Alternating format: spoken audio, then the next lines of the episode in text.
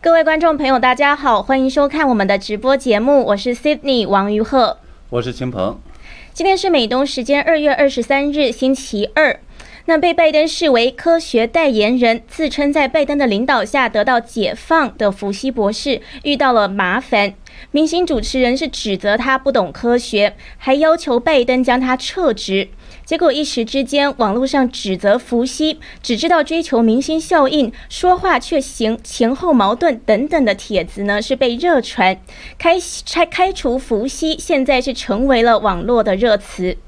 那么今天呢，我们想跟大家分享的另外两个大的新闻呢，一其中一个是美国国会参议院召开了国会袭击事件的安全官员听证会。那么前国会警察局局长，呃，国会两院的安保负责人出庭作证，说一月六号的暴力呢是协同袭击等等，这个呢是将大大的有利于川普。呃，此外呢，就是拜登上任一个月，那我们看到他一系列的政策已经引发了他。在搞社会主义是极左势力代言人这样的一个争议，相应的来说，川普的这样的声望反而是越来越高。那么，川普呢，在本周末也将参加是保守政治行动会议，也就 CPEC，那么也引起了更多的瞩目。那么消息说呢，是川普将在会上提到他是否会参加2024年的竞选总统，以及呢，他可能最近的一些计划。是，那今天我们的节目中呢，都会为各位带到。那首先我们看到开除伏羲成为推特热搜这一件事情。那今天呢，推特上面呢是有非常多的 hashtag，都是 hashtag fire Fauci，对，都是说开除伏羲。那我们分享一些其中比较经典型的几个推特。那有一个著名的记者和政治评论员叫做丽莎布特，他是推文说，福奇博士呢非常清楚的利用危机来追求自我发展和明星感，他无视被摧毁的企业，还有因为自杀而逝去的生命，或是在学校学习落后的孩子。那 Lisa 的这一个推特呢，就获得了上万点赞，还有超过三千多次转发。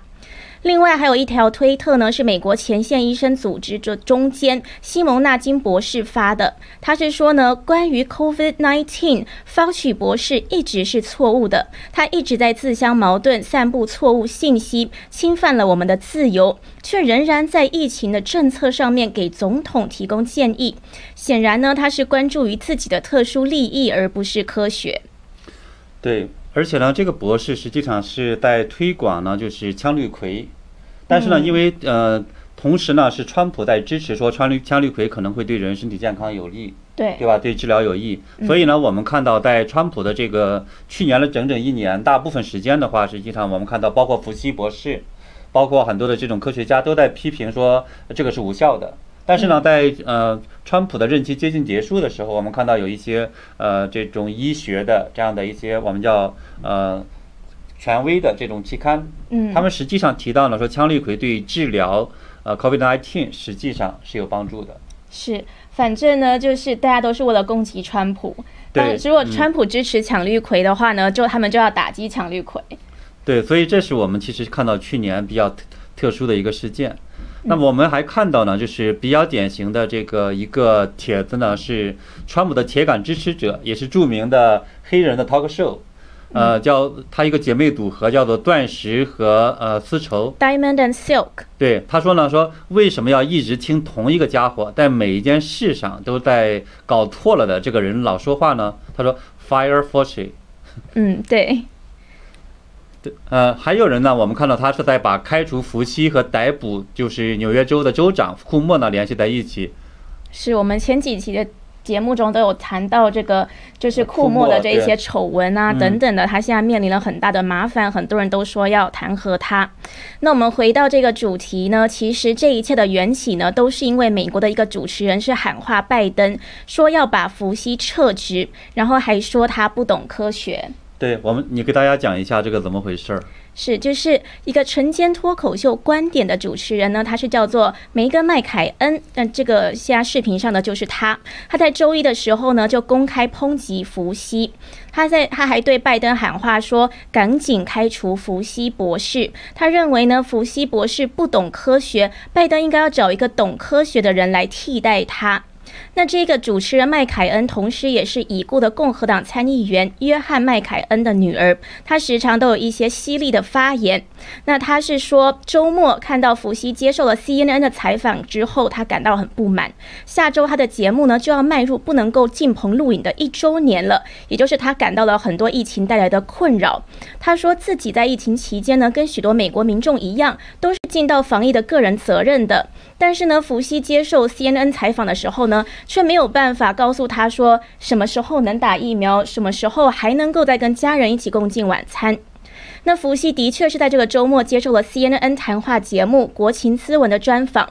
那个时候呢，主持人是问他，祖父母如果已经接种了新冠疫苗，是否可以探访还没有施打疫苗的孙子和孙女？结果呢，福西是给出了很模棱两可的答案。是。他是说，相关建议稍后再宣布，我不愿意现在在电视上公布。我比较想要先跟研究团队坐下来查看资料，那就会让人家想说，他要查看资料查看多久？时间还不够多。很像很像白宫新闻发言人那个 Circle Back 是吗？就说我回头查查再告诉你。是，我觉得很像那个。对，就是他们不知道怎么回答的时候呢，就会用这个来打太极。那麦克恩这个主持人麦凯恩呢，就对此感到很气愤。对，而且周日的时候，就是伏羲呢，当时还说说，即使到这个年底呢，我们他说可能也是很难达到，他可能达到这种正常程度啊。而之前的时候，我们看到他说的是这个秋季或者什么的等等，他讲了不同的时间。现在呢又改口到了说，可能到二零二二年的话，才可能说是呃达到这样一个这种正常状态，也就是说戴口罩要一直戴到二零二二年。所以这个时候，那么对。呃，相对来讲，疫苗打了之后有什么效果，或者相互之间该怎么去处理等等的，他其实给没有并没有给出一个非常呃清晰的一个解释。而且在这里边的时候，他还我看到呢，他还在讲说，呃，就像这个什么，就是呃，拜登他说他我他我同意呢，拜登总统所说的就是说，我们将在到今年年底达到某种程度的正常水平。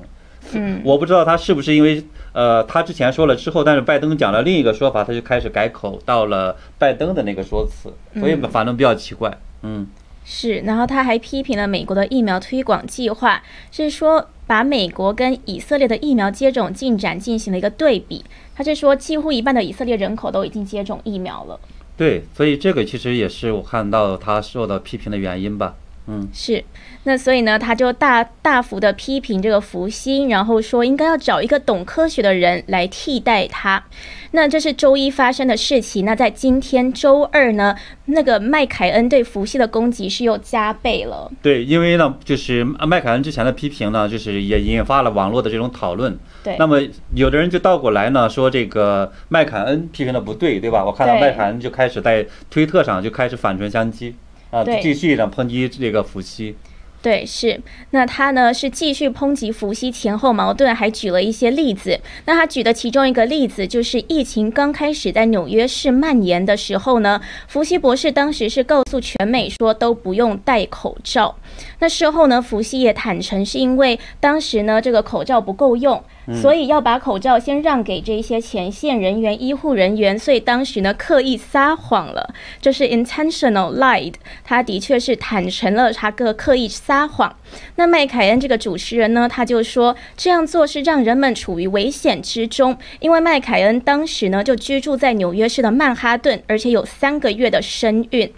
那这个怀孕妇女嘛，都是比较高风险的。高风险的，而且呢，当时这个现在呢，我们看到夫妻呢又在讲说是要戴两层口罩，所以这个我看也引起了很多人不满。对，这个麦凯恩就说，一开始说不用戴凯口罩，结果现在呢说要戴两层口罩，他觉得根本就是误导我们嘛。那他还说，这个都是他许多美国人的感受，不是他一个人而已。那他继续在推特上说，伏羲常常就是给出这样子混淆视听，然后难以置信的不一致的信息。对，而且呢，就是我们看到呢，戴口罩毫无疑问是呃。拜登政府呢，就是应对疫情的这个首要措施，甚至目前来看的话，几乎是唯一措施。对对，而且呢，他在承诺说，一百天之内呢，会给这个打一亿支的，就是这种呃疫苗。但是呢，而且他他攻击说是川普的这个任上的话，没有还没有疫苗，在他接手之前还没有疫苗。当然大家就会发现说，你你拜登是十二月的时候你打了第一支疫苗，那时候你还没上任呢，那打了谁的疫苗？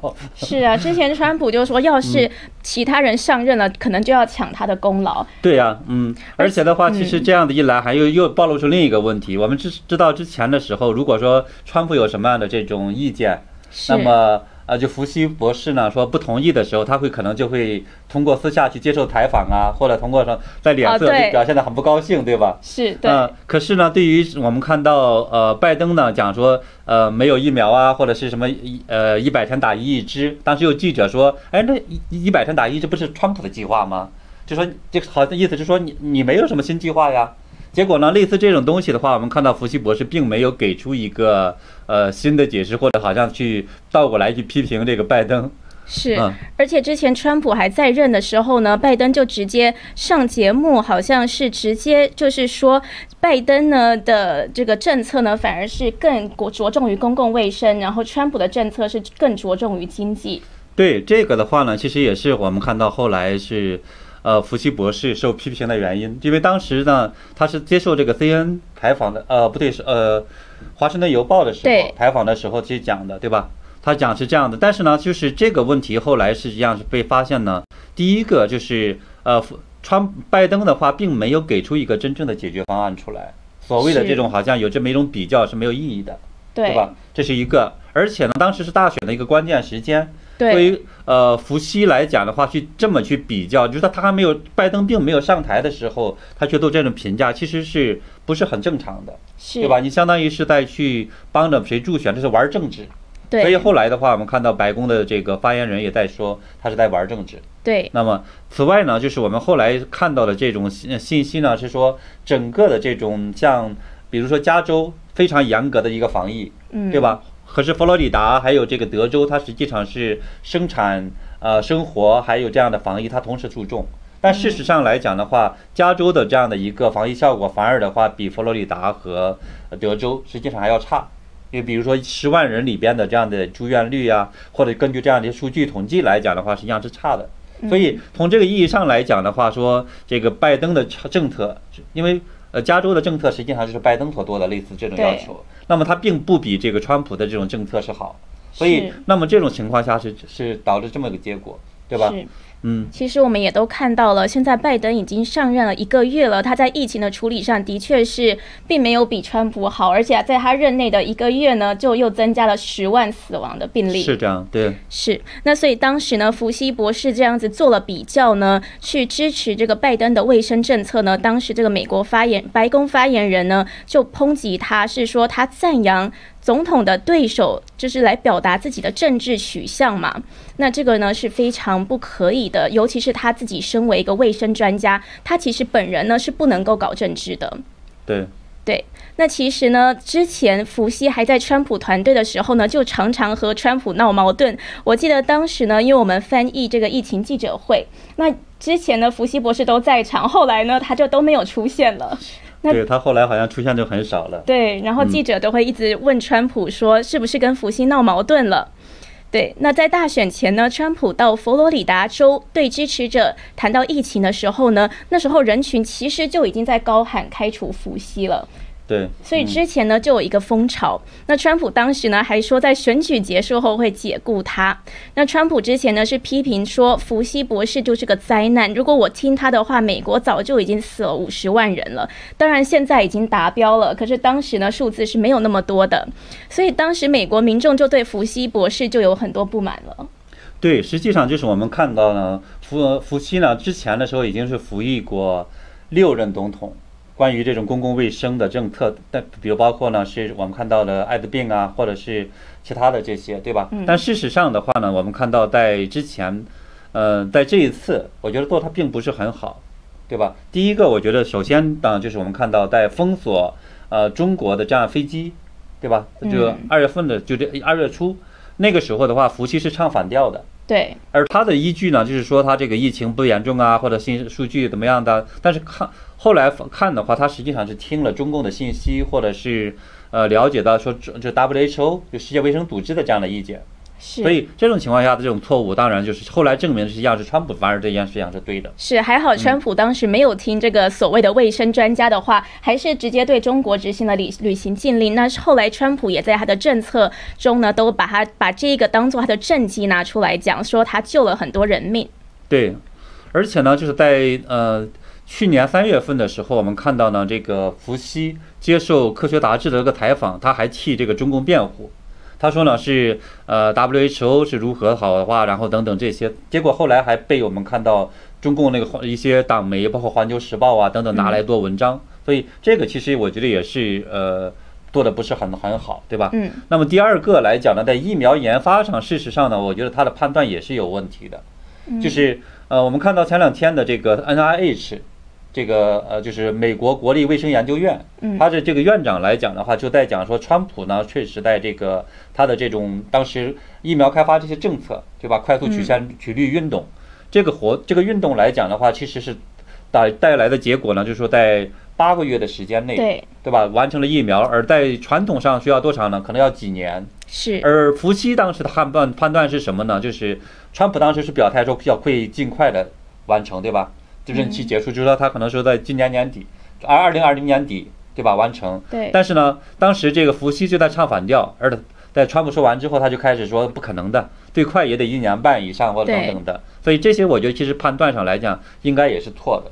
是。而且呢，就是我们后来还看到呢，他在这个口罩问题上，实际上也误导了这个民众，而且他前后的这种说法，呃，差的也有点太大。是，就是麦凯恩这举的这个例子嘛，一开始说不用戴口罩，后来又说要戴口罩。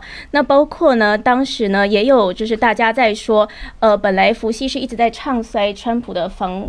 防疫政策，结果大选过后呢，福西突然变得很乐观，包括这个疫苗，在十月下旬的时候，也就是大选前，福西是说美国要到二零二二年才可以回归正常。结果呢，到了这个大选之后呢，福西就说哦，疫苗很有望，之后呢，很快就会出来了，就会提供给美国人了。是，而且后来我们看到，就是大选的刚刚这个结束的话，这个疫苗就出来了。是，这里边有没有操作？所以现在的话，也我看也有不同的说法。对，是，那是非常有可能的。包括川普之前就批评 FDA 都在阻挠他，他说呢，美国 FDA 还有民主党人是不希望在选举前让川普获得疫苗上面的胜利，所以呢，就在大选之后五天呢，才出来这个疫苗的很好的消息，才去公布这个疫苗很成功的消息。时间上反正有点太巧合。是。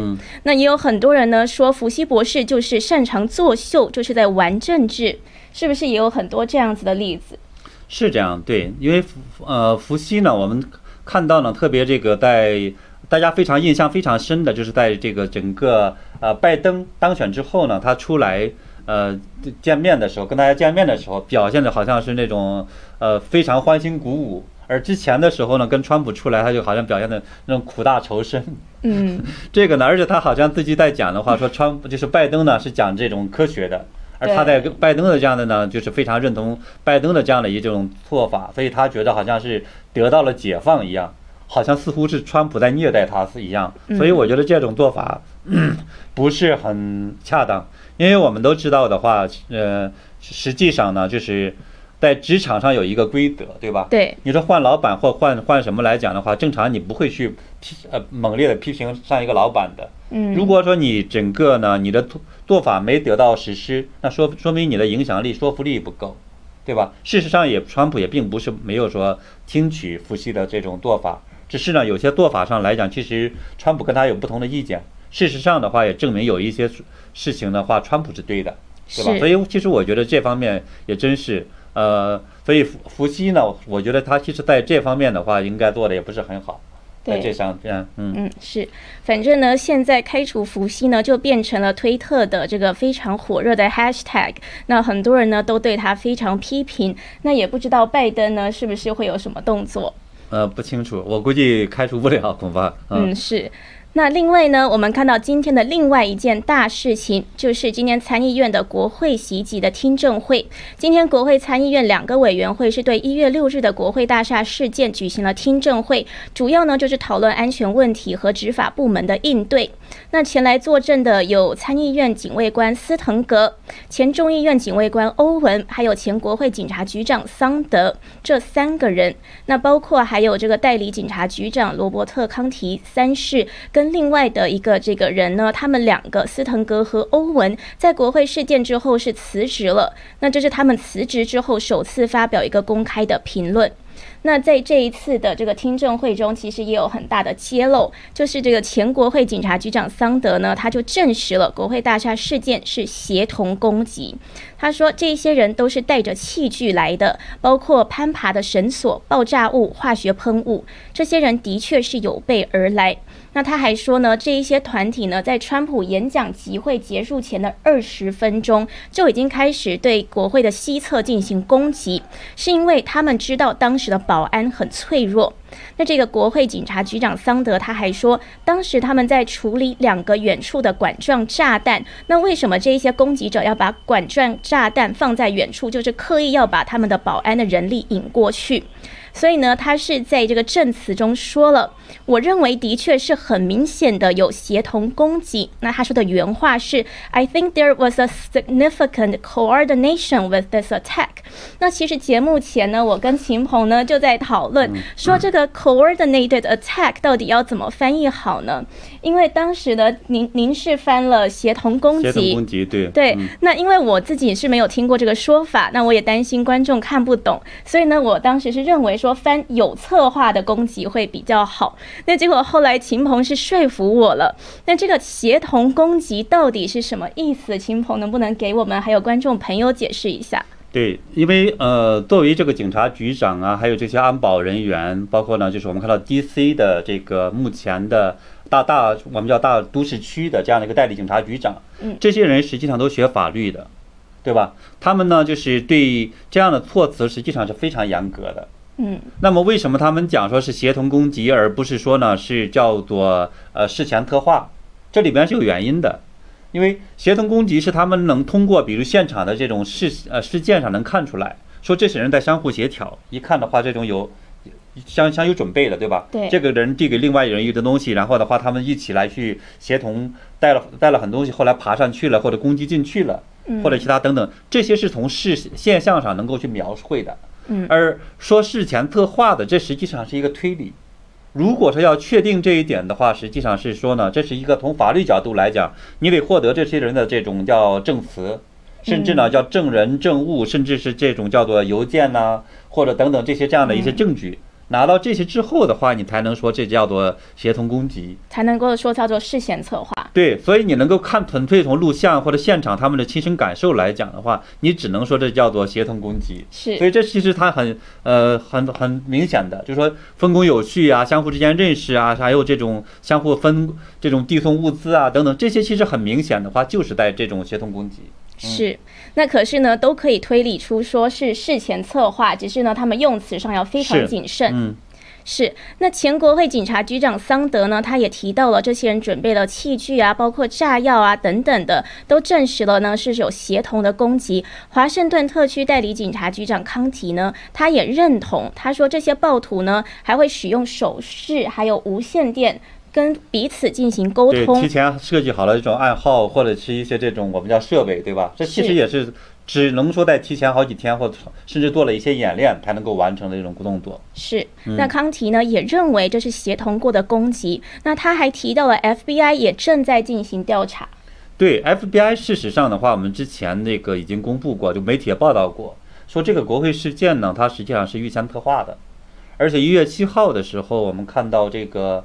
呃，美国的这种众议院的那叫 Mo Brooks 这个议员，他实际上也是第一个说是要挑战这个大选结果的这个呃议员，他就在讲呢，说是呃大家应该冷静下来，因为他们所得到的消息来讲呢，这些事情应该是有安提法这种呃就是呃反法西斯所谓的反法西斯嘛，就是法西斯主义的这么个共产党的这样的一个背景的，这种呃组织呢，他们策划了这种攻击，而且他还提出了好几条这种证据。当时推特上，我当我们当时也是报道过，对吧？所以这些方面来讲，其实也能够和这个目前这一次国际国会听证会讲的呢，说是事前策划呀，或者是协同攻击呀，这个能完全对起来。也就是说，进一步的推理的话，就证明呢，这个和当时川普说让大家到国会去等等这些说法的话，完全是没有关系的，对吧？说这就说不是呃川普策划的这种暴动，而且呢，从时间上来讲，他们的作证的时候也讲说是呃在。结会结那个集会结束之前的二十分钟，那个就是暴动啊或者什么已经开始了，对吧？嗯。所以那个的话呢，是那个地方川普集会的地方，隔这个地方如果走路得一个多小时，而川普的就说，所以这个情况下时间上也不匹配。嗯。是。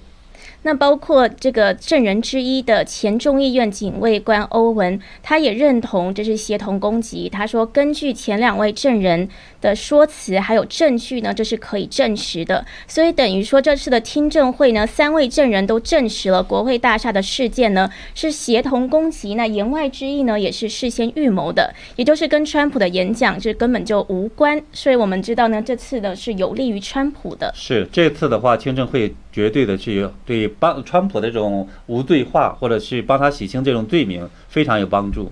是，那因为我们知道弹劾虽然是没有定罪，但是对川普的这个还有这很多方面呢有诉讼，这对川普呢是有人提起了这方面的诉讼，包括一个这个密西西比州的民主党议员汤普森是对他提了一个民事诉讼。我们之前呢也是有在节目中讲过，因为他是援引了美国内战后针对三 K 党的一个极为罕见的法律，所以呢我们看到呢现在的情况。当然呢，还是比较有利于川普的。这些诉讼对他基本上没有什么伤害。是，而且的话，我们看到那个就是那个呃，民主党那个议员，他所起诉的时候，他是讲说呢，是骄傲男孩儿，还有这个就所谓的 Old Keepers，就是呃誓言坚守者这两个组织呢是支持川普的。然后他说他有成员在参加了国会事件，对吧？但事实上来讲的话，这里边是有漏洞的，就是目前的这种网判媒体报道。左派媒体报道，因为很明显的话，第一个，这些人是呃在现场到底干什么，媒体是不会告诉你的，媒体只会告诉你他们是参与了叫做 riot，就是说参与了这样的国会的暴动。所以这个用词也是要去琢磨一下。对这些假新闻媒体，有的时候是故意选择这样的媒这种模糊的用词。对。但事实上的话，我们在呃看到很多的视频啊，或者是报道啊，能够看到好多人就是在那儿到此一游的那种，就去看一看，大家去找一找，在那里边溜达溜达，他并没有任何的暴力或者这方面的东西。嗯。所以而在以前的时候呢，我们也知道国会实际上一直是能够进去的。所以这个其实不代表说它就有罪化，这是第一个。第二个呢，很明显的话，从法律角度来讲呢，就是要证明呢是这个和川普的说的话有关系，其实也是很难的。刚才我们也分析了，对吧？所以这样的这种所谓的起诉啊或什么来讲，如果推行下去，反而的话，其实我觉得对川普反而有利，嗯。那今天呢，另外一个是川普支持者呢，会听到会很开心的一个好消息，就是呢，CPAC 保守派会议的组织者周一的时候是表示说，川普很可能会在本周末，也就是他离开白宫后首次的重要演讲中，透露再次竞选二零二四年总统的可能性。那透露这个风声的是联盟主席施拉普，他是对路透社说：“我不确定川普二零二四年会说什么，会做些什么。”但是呢，我有自信他会有很明确的表态。那这个竞选总统呢，是很有可能的。呃，对，我觉得是川普其实之前也讲过，他考将再次考虑这种竞选总统的问题，对吧？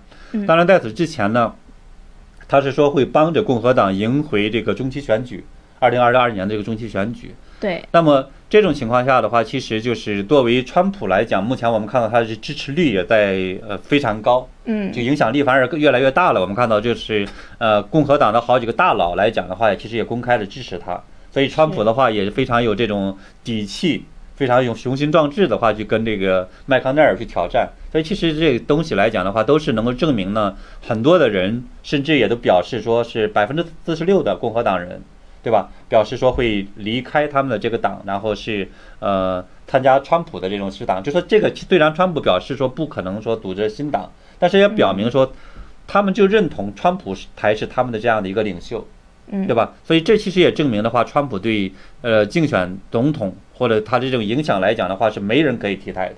是。嗯那也有很多人在谈论下一次的总统大选可能对共和党的阵营会带来什么影响。那我们知道，其他一些二零二四年总统大选的潜在的共和党候选人，还包括也是大家都非常喜爱的国务卿蓬佩奥，奥对嗯对，还有南达科他州的州长诺姆，他们也都会出席这次的 CPAC 保守党政治行动会议。但是呢，我们知道呢，前副总统彭斯他是拒绝参加的。对，我觉得很大一个程度上应该是为了避免尴尬吧，对吧？虽然大家可能有的人可能对他非常的这种不满，但是其实我觉得呢，呃，应该也没不至于说他是那么坏的一个人吧。只是说呢，在不同的这样的一个选择上来讲的话，当时可能是有这个是做了那种选择，而而从法律上来讲的话，其实川对于川普呢，我们知道他也是后来跟呃就是。彭斯似乎也并没有说闹得很多很很僵化，对吧？因为川呃彭斯在后来呢，看待动用宪法第二十五修正案等等啊，或者是呃不拒绝了弹劾这个川普这方面，其实也是做了一些正确的事情的。嗯，是。那另外呢，有报道呢，是川普的儿媳妇劳拉·川普呢，也透露川普可能有兴趣去竞选二零二四年的总统。但是呢，就在这个劳拉·川普以及川普的儿媳发表这个言论的几天前呢，川普才刚告诉 Newsmax 的记者说，他的政治前途呢，就是还还没有做出这样的决定，这还为时过早。对，我觉得劳拉所说的应该是更呃更可靠一些，对吧？因为她作为川普的二儿媳妇，她也本身呢也是川普的这个顾问，在川普的竞选中实际上也发挥了很大作用的，对吧？嗯所以呢，呃，他对这个福克斯新闻所说的呢，说是呃他可能会在二零二四年再次竞选这个总统，表示这种感感兴趣的话，我觉得他传递出来这个信息这种可靠性更高一些。嗯，是。那川普当时接受采访的时候呢，他虽然说现在下结论还为时过早，但是呢，我看到了非常多很棒很棒的民调结果。他说我们得到了很巨大的支持。我现在还不会说，但是我们得到的这个民调数字是高的惊人。那他还顺便补充了一句说，我是唯一一个就是被弹劾，可是支持率还在上升的人。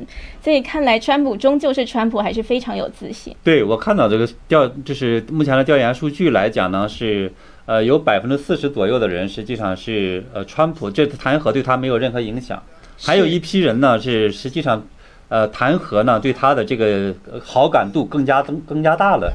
是对吧？当然也有很小的一个比例呢，说是好像弹劾对他造成影响。所以整个来看的话，其实呃某种意义上的话，通过这种我们看到包括类似国会听证啊，类似一些更多的信息报道出来，甚至呢我们看到这个拜登的一些执政政策出来之后呢，反而的话会呃把这个川普的人气带得更高，这可能是这么一个很有意思的现象吧。是，那这个呢，我想也是之后的走势。是，那当然呢，就是拭目以待。那今天我们的节目呢，讨论的话题就到这里了。我们是讨论呢关于这个伏羲博士，就是大家都受到大家的抨击，开除伏羲成为一个网络热词。是，嗯，对，是，然后还有这个今天的听证会上，前国会警察局呢是帮川普平反了，是说这个这个事件的确是一个协同袭击，所以跟川普当时的演讲是无关的。那另外还有就是刚刚讨论的这个川普有可能竞选二零二四年总统。那好的，我们也会持续的为大家跟进最新的时事消息。非常谢谢观众朋友今天的收看，那我们下一次的节目再见。再见。